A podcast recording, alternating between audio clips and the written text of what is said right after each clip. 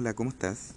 Espero que muy bien. Te cuento que aquí son un cuarto para las 11 de la noche, allá deben ser un cuarto para las 12 de la noche y debe estar en este preciso momento haciéndole honor a vino y literatura, ensayos literarios sobre la briada. Espero que lo estén pasando muy bien y que las tonteras que estén haciendo no salgan en el New York Times, ni en el Mercurio, ni en algún medio masivo de comunicación. Eh, te cuento que este ensayo tiene algunos pasajes que son en francés y tienen su traducción, por lo tanto yo voy a leer solo las traducciones porque espero que en algún momento tú, con ese acento francés que a veces tienes, las puedas leer y aclarar esa, esas citas. Bueno, como te decía, este, este ensayo se titula Algunos vinos escritos eh, y parte de la siguiente manera.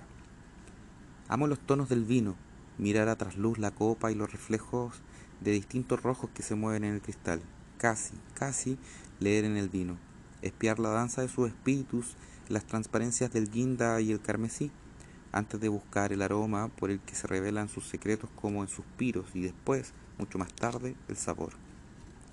El sabor que corresponde al aroma y que es como abrir un cofre de tesoros olvidados, paisaje de bosques lejanos, ensoñaciones, flores secas, frutos, nueces, maderas aromáticas. Beber vino es como retomar conversaciones olvidadas con seres que quizás fuimos o pudimos haber sido. Por eso unos vinos nos gustan más que otros, porque aluden a recuerdos de paraísos antiguos. Y después del sabor, el, agradable estar del vino en el cuerpo, como si lo trasladáramos de su aposento frío al cálido de nuestras conversaciones o nuestros soliloquios y callados deseos como si su espíritu, ya lo sabemos, nos habitara. Mucho mejor lo dijo Baudelaire. Cita, porque siento una alegría inmensa cuando caigo en el leñote de un, hombro de un hombre maltratado por sus trabajos y su cálido pecho es una dulce tumba, donde mucho más gozo que en mis cavas heladas. Pero mi amor por el vino empieza ahí, ni en el olfato ni en el padar, ni siquiera los libros, sino en la mirada. Soy una boyez, puede ser, del vino. Lo espío largo rato antes de, encontrarme con él, como a veces se hace con los seres amados cuya simple existencia nos deslumbra. Y en medio del espiar al genio que ondea en el caldo, aprovecho también para apreciar las copas de formas y cristales distintos y pensar que, al contrario de lo que podríamos suponer, es decir, que el líquido maleable adapta su forma y su condición al duro envase que que lo aguarda, el vino obliga al cristal, a, cambiar de forma. Él sabe bien que los vinos cambian de sabor hasta con la forma de la copa, dijo don Alfonso Reyes, aludiendo a un buen bebedor, pues el vino respira, asciende o se concentra como nosotros mismos hacemos a lo largo de nuestras vidas, para lo cual necesita copas como casas estrechas o amplios castillos y peceras y de la misma manera que el vino exige la forma de la copa, modifica también nuestra forma física y nuestra manera de ver el mundo, nos vuelve amplios y orondos, generosos y váquicos, a veces esbeltos y saltarines, o bien somnolientos y melancólicos según el vino de que se trate. Nos habita como un, con, un condómino exigente y exquisito, eso sí, si hablamos del buen vino, porque el vino malo simplemente enferma, suele ser así. En cuestión de receptáculos, es verdad que los otros espíritus exigen también lo suyo. El whisky en los gordos vasos de hielo de, que zarandean los señores en los, en los cócteles, o su primo el rudo Bourbon, que enciende su chispa en cualquier vaso de hotel. La cerveza con sus corpulentas jarras valquirias, el vodka con aquellos vasitos destinados desde ya al sacrificio bullicioso contra la pared y el, y el piso, o el tequila con sus caballitos que no terminan de decidir si son falos. Pero es cierto que el vino tiene muchísimas variedades que son su reflejo, es teatral y exigente, y, exigente y como, dije, como dije, demanda copas distintas según su origen, sus procedimientos y necesidades. La champaña aspira a desbordarse en el corset como una señorita adolescente en su primera fiesta y por eso pide aquellas flautas finas que, sabe, no la podrán contener. Los blancos, según su origen, secos o dulces, demandan la transparencia de copas más pequeñas, una especie de humildad o de falta de seriedad ante la vida. Son cantarines, a veces secos o demasiado dulces, como los de Liebe Frau Milch, que son, eh, debe ser alemán, eh, Liebe Frau Milch, que muchos soportan, excepto los alemanes, claro que era alemán, excepto los alemanes, por supuesto, entre ellos Goethe, que le cantan su Fausto, y pasan rápido como una mañana con sol y aceitunas, como una charla que no se piensa recordar y sin embargo queda para siempre, aunque don Alfonso Reyes respondería, piensan que la rubia es menos mujer, que el beber del blanco es menos beber, para error tan craso, burla y punto omiso.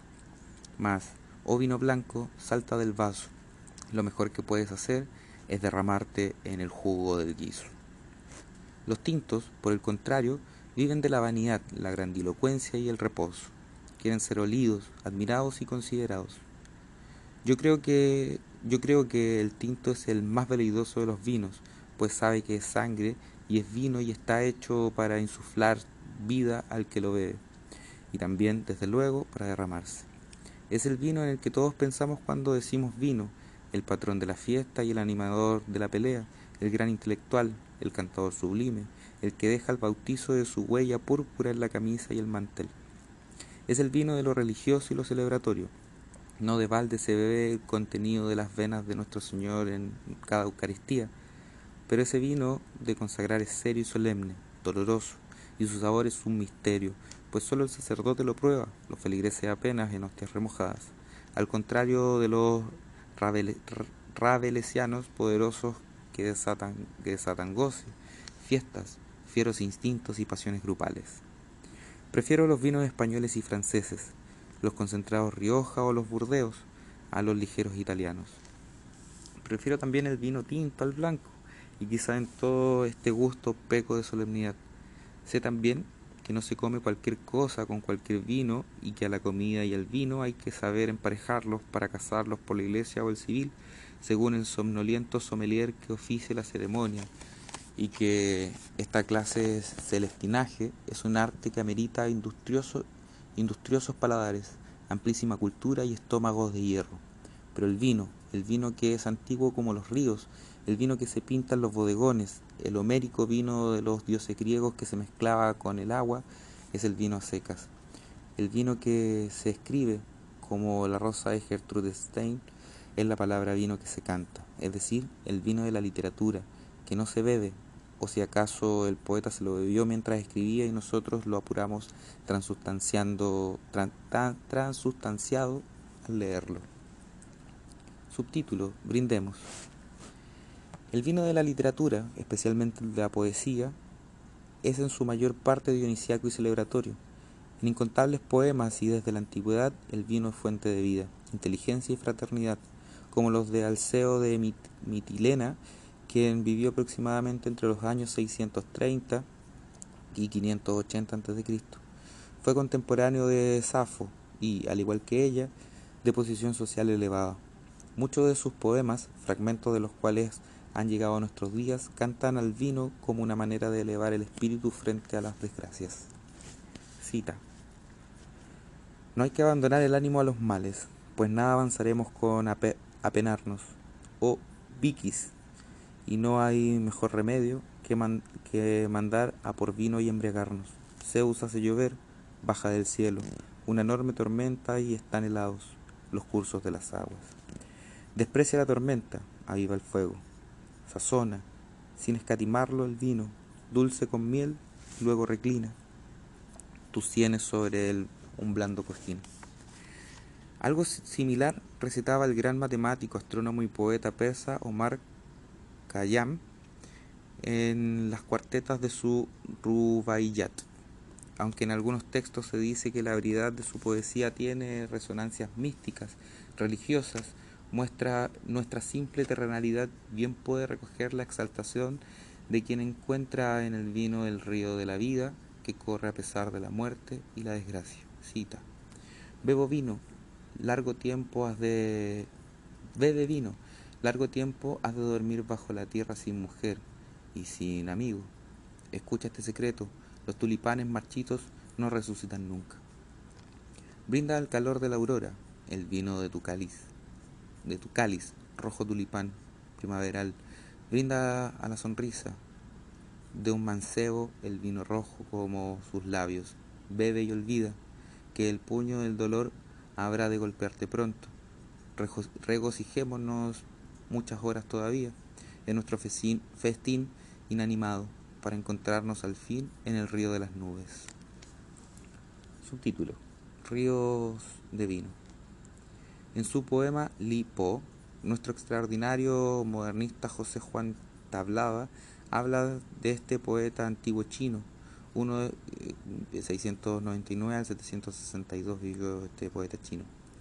Uno de los siete sabios del vino que vivió durante el esplendor, el esplendor del imperio de la dinastía Tang y según cuenta la estudiosa María Luisa Tavernier, murió una noche cuando iba en una barca sobre el río Yangtze, cerca de Nanking, y ebrio quiso alcanzar a la luna que se reflejaba. Cita. Y Lipo, el divino, que se debió a la luna, una noche en su copa de vino, siente el maleficio enigmático y se aduerme en el vicio del vino lunático. En este mismo poema, Tablada imagina cómo fue Lipo, cómo fue que Lipo escribió su hermoso poema mientras bebo solo a la luz de la luna y en alguna parte nos regala su traducción. Cito, solo estoy con mi frasco de vino bajo el árbol en flor, asoma la luna y dice su rayo que ya somos dos, y mi propia sombra anuncia después que ya somos tres, aunque el astro no pueda beber su parte de vino y mi sombra no quiera alejarse, pues está conmigo, en esta compañía placentera, reiré de mis dolores, entre tanto que llega la primavera.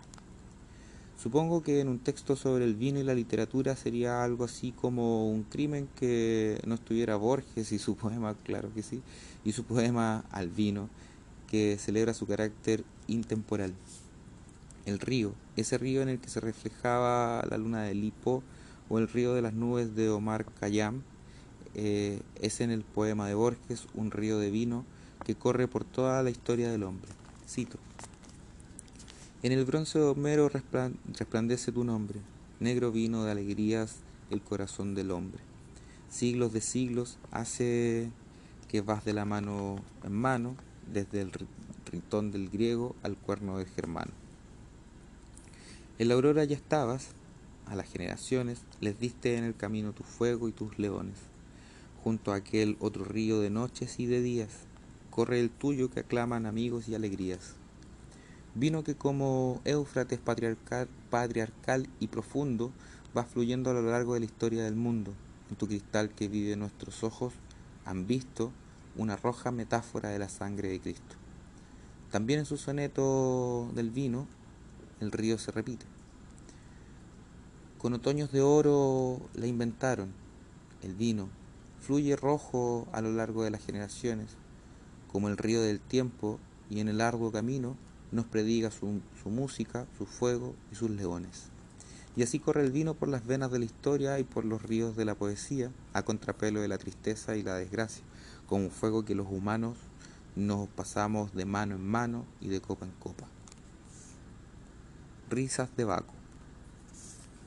las vanguardias del siglo pasado y el presente se toparán siempre con que ya los clásicos jugaron, a mover las fichas y las palabras sin vanagloriarse de sus hallazgos, como Cervantes con su modernísima novela y Stern con sus digregaciones y su página negra.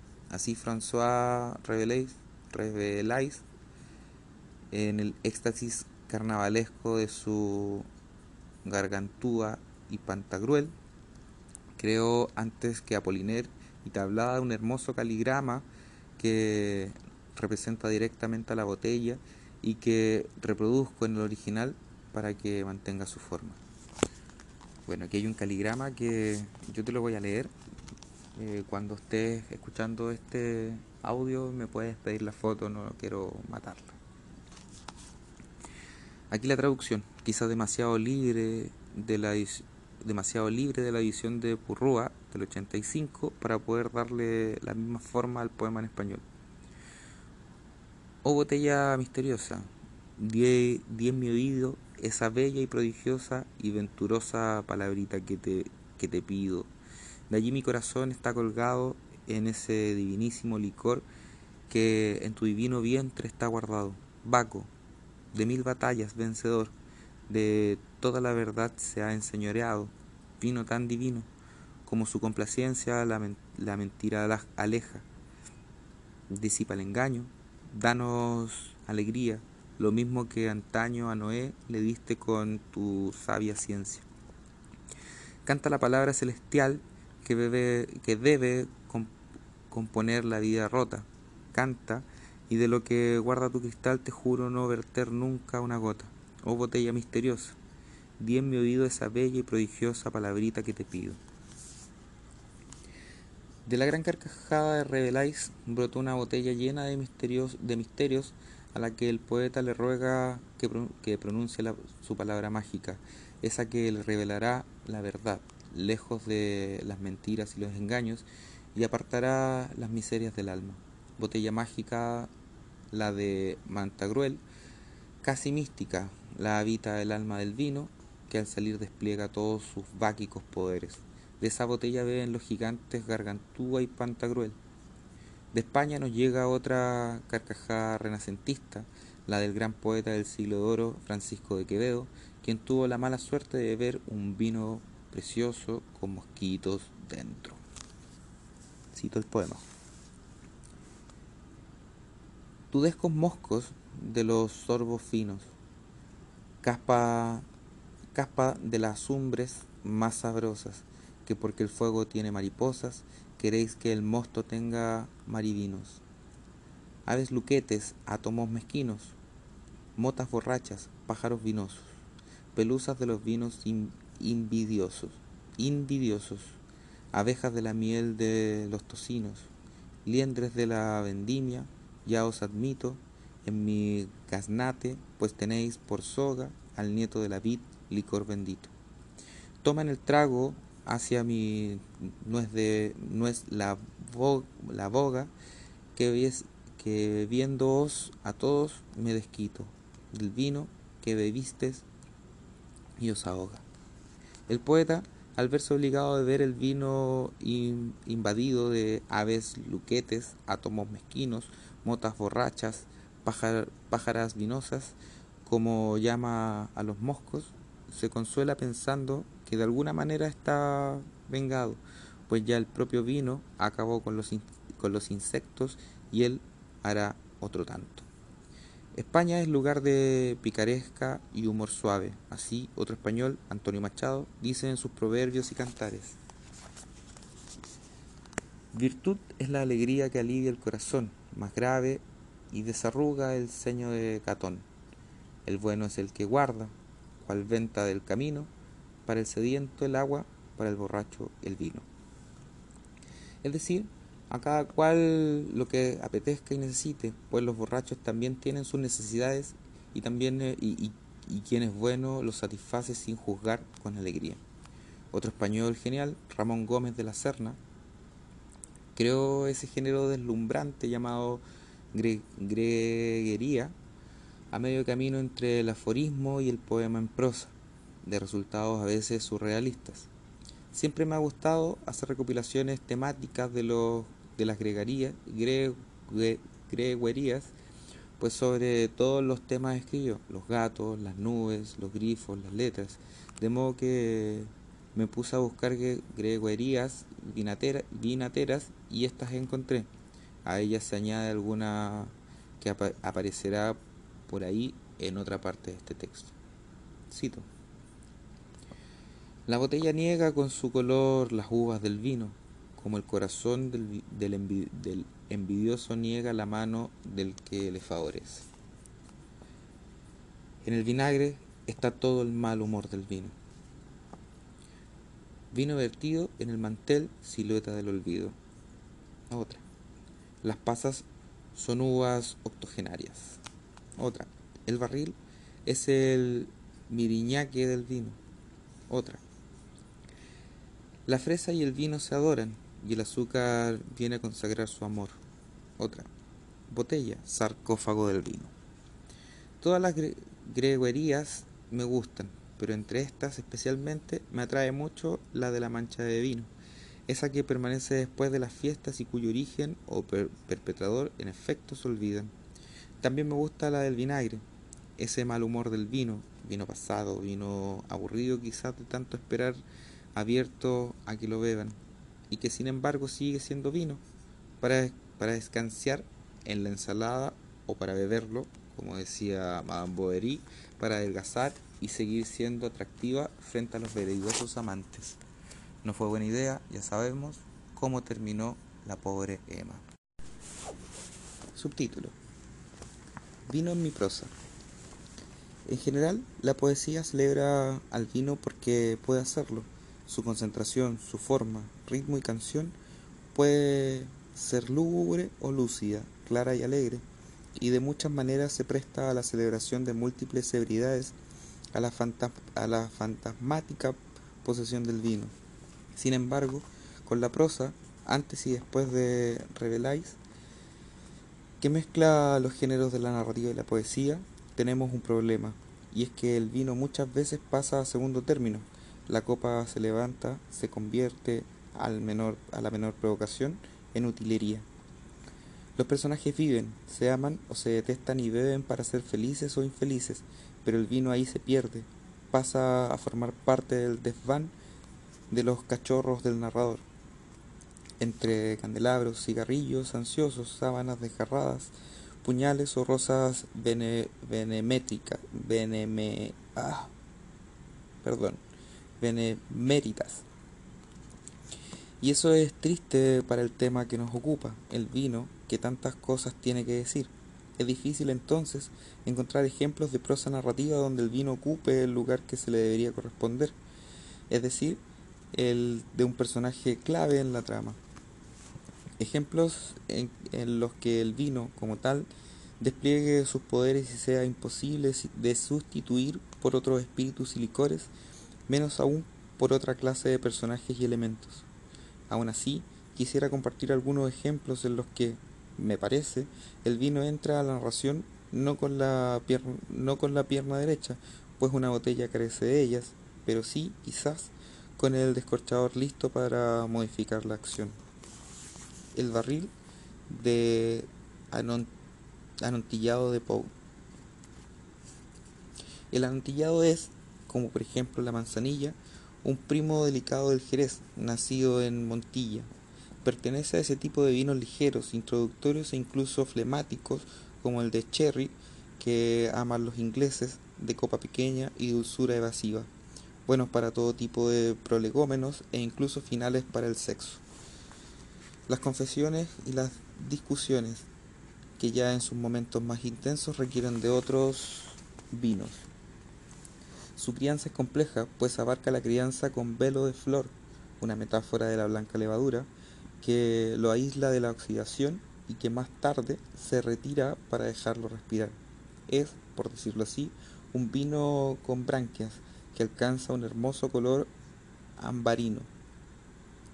Yo he tenido el privilegio de probar una vez su gusto de madera y avellanas, pero lo que me hizo evocar fue justamente el cuento de Edgar Allan Poe. Me pregunté cómo un vino así, vino de extremos más o menos amables, pudo actuar como acicate de la tragedia, como sucede en el cuento. De nuevo, las excentricidades del alma sajona que desordenan la comida y los vinos. Ejemplo emblemático, si los hay, el barril, de, el barril de amontillado. Es uno de los grandes cuentos del clásico norteamericano.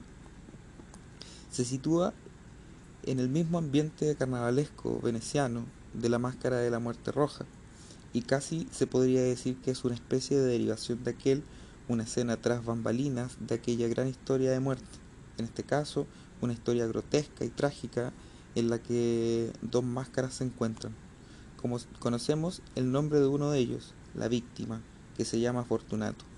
El otro es el narrador cuyo carácter pasivo-agresivo, diríamos hoy, le hace disimular el odio que siente hacia Fortunato por sus afrentas e insultos. Es así como, como seduce su ambición para vengarse y, como decía, El acicate de la venganza es un barril amontillado que afirma le acaba de llegar. Cita. Un punto débil tenía este Fortunato, aunque en otros sentidos era un hombre de respetar y aún de temer. enorgullecíase de ser un connoisseur, eso lo vas a tener que leer tú, en materia de vinos. Pocos italianos poseen la capacidad del verdadero, la capacidad del verdadero virtuoso. En su mayor parte, el entusiasmo que fingen se adapta al momento y a la oportunidad, a fin de engañar a los millonarios ingleses y austriacos. En pintura y en alhajas, Fortunato era un impostor, como todos sus compatriotas, pero en lo que, en lo, que, en lo referente a los vinos añejos, procedía con, con sinceridad.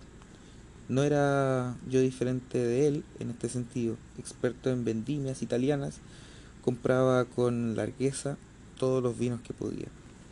Así, entendemos que el narrador no es italiano, ni inglés, ni austriaco, quizás francés, pues guía al, al varidoso Fortunato por las catacumbas de los Montresors, que suponemos una familia noble y antigua, donde supuestamente se encuentra el barril del vino tan apetecido.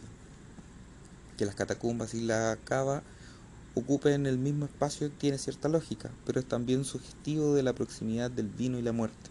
Las catacumbas, invadidas de polvo y salitre, comienzan mermando la pobre salud del italiano, pero éste insiste en proseguir. Basta, dijo Fortunato.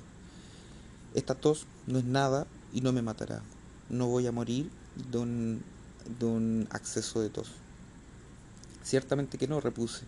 No quería alarmarte innecesariamente. Un trago de este Medoc nos protegerá de la humedad. Rompí el cuello de una botella que había extraído de una larga hilera de la misma clase colocada en el suelo. Bebe, agregué, presentándole el vino. Mirándome de soslayo, alzó la botella hasta sus labios, detúvose y me hizo un gesto familiar mientras tintineaban sus cascabeles. Brindo, dijo, por los enterrados reposan en torno de nosotros. Y yo brindo porque tengas una larga vida. Es así como el acicate de un vino, el amontillado, se añade, se añade el efecto de otro, que será el que confunda y obnubile al pobre Fortunato, el Médoc, de la región del norte de Burdeos, productora de los célebres tintos. el denso vino trastorna a Fortunato, quien pide más. Entonces nuestro narrador le sirve otra botella, ahora de tinto de, de grapes, que lo enloquece. Vaciólo de un trago y sus ojos, sus ojos se llenaron de una luz salvaje. Riéndose, lanzó la botella hacia arriba, gesticulando en una forma que no entendí. ¿Entiende Fortunato que la que la apetencia del vino lo llevará a la muerte? De ninguna manera. Insiste en proseguir hasta que nuestro narrador logra emparedarlo, logra emparedarlo en una cripta y a pesar de los gritos no habrá ahora ningún gato negro que adelante que delate el asesinato. Cita. El barril de disculpa, no cita. El barril de amontillado es un cuento enloquecido de máscaras decadentes, cascabeles bufonescos y pasiones subterráneas, como los túneles por los que el narrador conduce al vacuo fortunato. Pero más que nada, el barril de amontillado es un cuento de dos vinos. Por un lado, el amontillado cuya ambición exótica atrae a la muerte, y por el otro, el vino tinto de las regiones de Medoc y Graves, o, Graves, rojo como sangre, que conduce a ella. Interviene así el vino como un personaje más, seducción y condena, y sin él el propósito del cuento no se habría cumplido, rebasando con mucho el papel de simple utilería de que hablábamos anteriormente. Sabemos lo que el alcohol representó para el desdichado Edgar Allan Poe, cómo padeció toda su vida por su causa y cómo éste tuvo que ver tuvo que ver con la muerte un poco patética después de ser obligado a votar intoxicado por gente sin alma. Los poderes que otorga al vino en este cuento corresponden, creo, a los que el alcohol tuvo sobre su salud a lo largo de su corta vida y que quizás sintió como una, una permanente, siniestra y asfixiante amenaza. como la que vive el triste personaje de Fortunato, desdoblado en él y en el narrador cruel que quisiera terminar con todo de una vez por todas. La champaña de Raymond Carver. Uno de los, para mí, grandes cuentos del siglo XX es Tres Rosas Amarillas, de Raymond Carver, originalmente incluido en el libro del mismo nombre de 1988. Yo lo encuentro recopilado entre los cuentos preferidos de otro gran narrador mexicano, Sergio Pitol, Tres Rosas Amarillas. En el original en inglés se llamó Errant. Es un recuento de la muerte de Anton Chekhov, recuento en el sentido de que la escena ha sido ya contada a partir de las cartas que su mujer, la actriz Olga Nipper, envía a María Chekhov, hermana del escritor, relatándole lo ocurrido en aquellos días, enfermo de tuberculosis en grado terminal y en, y en perpetua negación de su enfermedad. La condición del escritor ruso se agravó cuando el viaje por el Báltico con su esposa se encontraban en el balneario de Baden-Weiler. Desesperada, Olga manda a llamar al doctor del balneario, el doctor Schorer o algo así, quien examina al enfermo y guarda la certeza de que le quedan pocos días.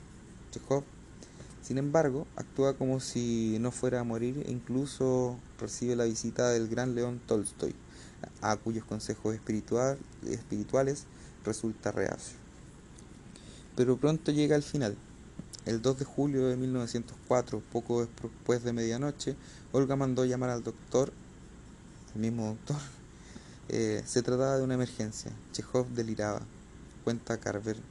Y de aquí el recuento de la propia Olga de aquel momento. Cita. Llegó el doctor Schurer, eh, pronunció un comentario afectuoso y abrazó a Anton Pavlovich, que se incorporó con insólita seguridad. Se sentó y dijo con voz fuerte y clara: Ich me muero, en alemán. El médico lo calmó, cogió una jeringuilla, le puso una inyección de alcanfor y ordenó que le dieran eh, champán. Anton Pavlovich tomó la copa llena, miró a su alrededor, me dirigió una sonrisa y dijo, hacía tiempo que no bebía champán. Apuró la copa hasta el fondo y se volvió hacia la izquierda. Apenas tuve tiempo de acercarme, de inclinarme sobre el lecho y de llamarle. Yo no respiraba, se había quedado dormido como un niño. Cuando Anton Pavlovich dejó de existir, una polilla gris de dimensiones enormes entró por la ventana y, con un ruido desagradable, empezó a chocar contra las paredes, el techo y la lámpara, como en una agonía de muerte. Es curioso cómo Chekhov siempre inspira lo chejoviano, ¿no? Es decir, la búsqueda de lo grande, lo pequeño, lo cotidiano en el caso de la carta que escribe Olga, la muerte del gran narrador y dramaturgo se refleja en esta imagen de la enorme polilla gris que choca con las paredes como una representación de la muerte ineludible. Pero Raymond Carver, un escritor en deuda con Chekhov, gran observador del detalle y a través de este la expresión de nuestros claroscuros, abre ahí una grieta, la grieta que le permitirá encontrar el cuento chejoviano. Cito. El doctor Chewover preparó una jeringuilla y una aguja y le puso una inyección de alcanfor destinada a estimular su corazón, pero la inyección no surtió ningún efecto. Nada, obviamente, habría surtido efecto alguno. El doctor Schwoger, sin embargo, hizo saber a Olga su intención de que trajeran oxígeno. Llegó. De pronto, pareció reanimarse recobró la lucidez y dijo quedadamente, ¿para qué? Antes de que llegue será un cadáver. Sabiendo que apenas le quedaban unos minutos de día a Chekhov, el doctor Schurer, bueno, le cambiaba el nombre varias veces, pero entiendes que es el mismo doctor, o espero que lo entienda. Tiene que arrancarle la, tiene un arranque de lucidez y decide pedir una botella de champaña. Cogió el auricular, se lo llevó al oído y siguió una a una las instrucciones. Cuando por fin se lo contestaron, pidió que subieran una botella del mejor de la mejor champaña que hubiese en la casa. ¿Cuántas copas? preguntó el empleado. Tres copas, gritó el médico en, en el micrófono. Y dése prisa, ¿me oye? Fue uno, fue uno de esos excepcionales momentos de inspiración que luego tienden a olvidarse fácilmente, pues la acción es tan apropiada al instante que parece inevitable. Y aquí el momento en que el gran Carver arranca verdaderamente su cuento sobre el gran Chekhov, cuando entra a escena la botella de champaña que nos ocupa, el momento de inspiración que reconoce Carver en el doctor Schroeder y tiene que ver directamente con la champaña. La muerte de uno de los escritores más importantes de la vuelta de siglo se convertirá de una desgracia en una celebración, tal como lo desearía el propio Chekhov, que siempre negó la enfermedad, aunque ya había escupido sangre y sufrido caídas y recaídas, y procuró seguir viviendo como si nada. A la salud de un impulso vital admirable, de una templanza semejante, se brinda con champaña. Pero la champaña del cuento, la mejor champaña de la casa, Mut et Chandon, se encarga de aclarar Carver, champaña antigua, célebre y cara, no entra sola. Alguien tiene que traer la champaña, y de esta manera en el cuento de Carver el célebre vino espumoso tendrá un papel mucho más importante que el de simple utilería. El joven encargado de traer la champaña es un joven rubio, desaliñado y adormecido al que levantaron de la cama con ese solo propósito.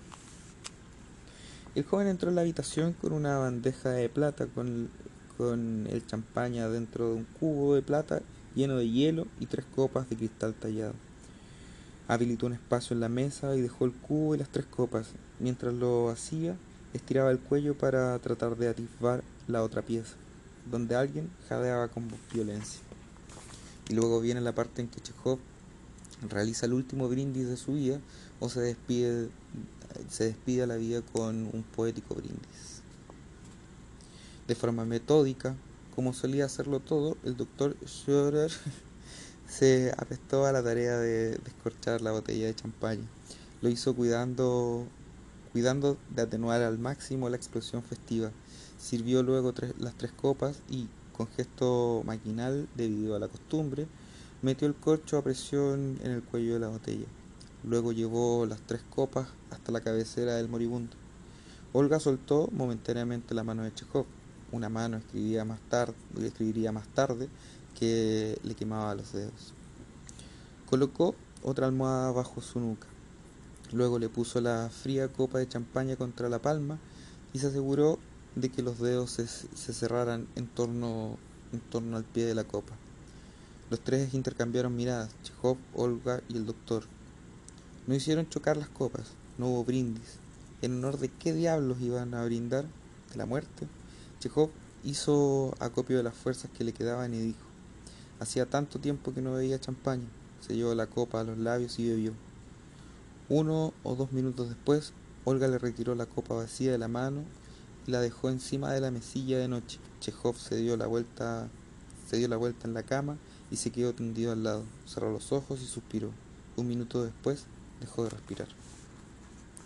En el relato de Olga, tal como debió haber sido, a Chekhov le dan de beber un sorbo y dice que hace tiempo no bebe champaña.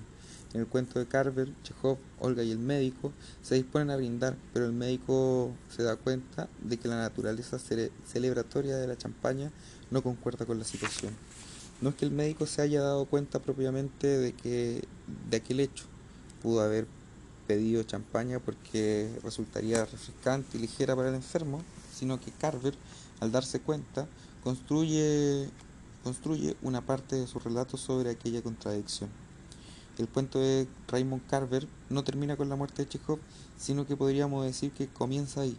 Hasta el momento, el tono de la narración se apega un poco a lo documental, es decir, a los días de Chekhov en el balneario, la mencionada visita de Tolstoy, la muerte, el médico que sale de la habitación y, como señala Carver, Carver de la historia.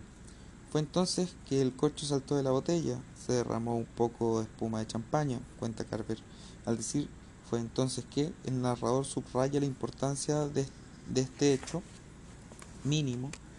A partir de a partir de entonces fluirá con la libertad de la champaña que brota de una botella el admirable relato chejoviano, como si la espuma permitiera también el vuelo del cuentista, del que ve en los intersticios de, una historia, de la historia, esa de la que salió... Mira, aquí hay, un tema, porque cuando dice del que ve los intersticios de la historia, está con minúscula, y después dice de la historia con mayúscula. Eh, cuando hay ese tipo de, de, marcas con las mayúsculas y las minúsculas, es que la historia pasa a ser como parte de la historia, valga la redundancia, y la historia con H mayúscula es la propia historia. Esa de la que salió teatralmente el doctor Sugar, un cuento. Lo más, lo más aristocrático que tiene la botella de champaña es que no, no, no consiente que se le vuelva a poner el tapón. Reza una de las gregarías, greguerias de Ramón Gómez de la Serna.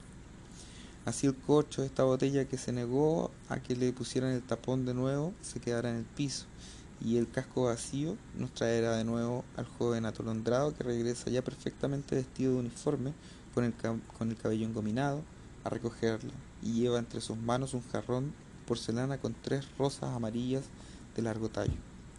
Estaba ahí, dijo el joven, para retirar las copas, el cubo, de, el cubo de hielo y la bandeja, pero también quería informarle que, debido al extremo calor de la mañana, el desayuno se serviría en el jardín. Pero Olga no responde, mira al suelo abstraída. Entonces, viendo que la mujer seguía mirando al suelo, el joven dejó también, bajó también la mirada y descubrió al punto el corcho cerca de la punta de su zapato. El joven pensó en inclinarse para recogerlo, pero seguía con el jarrón en las manos y temía parecer aún más inoportuno si, ahora atraía, la atención hacia su persona. Dejó de mala gana el corcho donde estaba y levantó la mirada. Todo estaba en orden, pues, salvo la botella de champaña, descorchada y semivacía, que descansaba sobre la mesa junto a dos copas de cristal, a través de una puerta abierta, vio que la tercera copa estaba en el dormitorio, sobre la mesilla de noche, pero había alguien aún acostado en la cama. A partir de ahí comienza un, prodigio de equilibrio narrativo entre la situación de Olga y la del joven. El gran Anton Chekhov ha muerto y se debe tomar una serie de providencias al respecto que la actriz trata de explicar detalladamente al atolondrado muchacho. La más importante de ellas es, por supuesto, ir a buscar al dueño de la mejor funeraria de la ciudad y explicarle lo sucedido. Para hacerlo con la dignidad requerida, debe imaginar que va cargando un jarrón de flores por las aceras de la ciudad, jarrón que entregará al maestro de pompas fúnebres, un hombre familiarizado con la muerte, quien sabrá qué hacer. ¿Entiendes lo que estoy diciendo? le dijo Olga al joven. Deja las copas, no te preocupes por ellas. Olvida las copas de cristal y demás, olvida todo eso. Deja la habitación como está. Ahora ya todo está listo. ¿Estamos ya listos? ¿Vas a ir? Pero en aquel momento el joven pensaba en el, en el coche que seguía en el suelo, muy cerca de la punta de su zapato. Para recogerlo tendría que agacharse sin soltar el jarrón de las rosas. Eso es lo que iba a hacer. Se agachó sin mirar hacia abajo, cogió el corcho, lo encajó en el hueco de la palma y cerró la mano. y ahí concluye este cuento magistral con lo que sucede en la mente limitada de este personaje que es, a fin de cuentas, un personaje de Chekhov, sumergido en la preocupación por las pequeñas cosas, por el cumplimiento exacto de su pequeña labor en ese hotel de balneario que queda, que queda representada en aquel corcho caído fuera de su lugar, incapaz de escuchar y entender lo que significa la pérdida de un hombre como Chekhov para Rusia, para la humanidad. Y sin embargo, este personaje es el mejor homenaje que se le puede hacer al autor de La Gaviota y el tío Vania. Raymond Carver lo supo muy bien. Sin la champaña que bebió Chekhov a la hora de su muerte, sin el corcho que rueda por el piso, sin que nadie se percate, este gran cuento no habría podido ser escrito. Será indispensable leerlo de ahora en adelante, acompañándonos de una buena copa de Meot et Chandon. El Chablis de Don Alfonso. Aquí haré un poco de trampa, pues rompo con la premisa que yo misma propuse. ¿Es el Chablis que beben los personajes de la cena uno de los relatos más afamados de Alfonso Reyes, actor de primera línea o comparsa. Quizá lo segundo, aunque me niego a considerar que aquel Chablis no deja de ocupar un papel importante en, el drama. Recordemos el cuento, el narrador, que para mayor verosimilitud es el propio Reyes, contando una especie de sueño, recibe una invitación a cenar. Doña Magdalena y su hija Amalia esperan a usted a cenar mañana a las nueve de la noche. Ah, si no faltara. Sí, ah, si no faltará. Don Alfonso acude sin falta, pues, como explica, yo siempre consiento en las experiencias de lo imprevisto. Es así como la historia comienza con él recorriendo las calles en una especie de pre-alucinación en la que el lugar a donde, se, a donde va se aleja, donde aparecen torres y, y carátulas de relojes, donde el tiempo provoca en él una ansiedad particular. Podríamos decir incluso que este cuento fantástico es, desde el principio, el relato de un estado mental en el que desde el principio se entrelazarán los fantasmas. Cuando el hombre llega a la casa, una curiosa casa cuya fachada y vestíbulo lo, lo desilusionan por su modernidad, es recibido por aquella Amalia a la que no conoce, pero reconoce en una especie de sueño. Conversa con Amalia y su madre, doña Magdalena, dueñas de un parecido inquietante entre ellas y la retratada, la retratada en un cuadro que sería doña Magdalena de joven. El salón ya no es moderno, está provisto de tapices y cuadros como los que ha intuido de antemano el narrador suspende la sorpresa y se entrega al hipnotismo de aquellas miradas paralelas con, que las dos mujeres lo hechizan. Es poco después que apareció el vino, aquel refrescante Chablis. A la madre tocó, es de rigor, recordarnos que era ya tiempo de cenar. En el comedor la charla se hizo más general y corriente. Yo acabé por convencerme de que aquellas señoras no habían querido más que convidarme a cenar y a la segunda copa de Chablis me sentí sumido en un perfecto egoísmo del cuerpo lleno de generosidades espirituales. Charlé, reí y desarrollé todo mi ingenio, tratando interiormente de disimularme la irregularidad de mi situación. Hasta aquel instante las señoras habían procurado parecerme simpáticas. Desde entonces sentí que había comenzado yo mismo a serles agradable. Me, encanta que el Chablis en lugar de marearlo como podría suceder con otros relatos en que el vino es cómplice de unos para turbar a otros, lo sume en un perfecto egoísmo del cuerpo lleno de generosidades espirituales. Hay, hay, ahí un, poco un poco a mano, un elogio del vino que le trae, aunque sea espontáneamente, la lucidez. Conversan de temas corrientes, incluso comerciales, y el narrador se, siente tan a gusto como en casa de, alguna tía viuda y junto a alguna prima, amiga de la infancia, que ha comenzado a ser solterona. Pero después las mujeres empezarán a desviar las cosas, a suspirar entre ellas, lo conducirán al jardín y todo de nuevo se confundirá.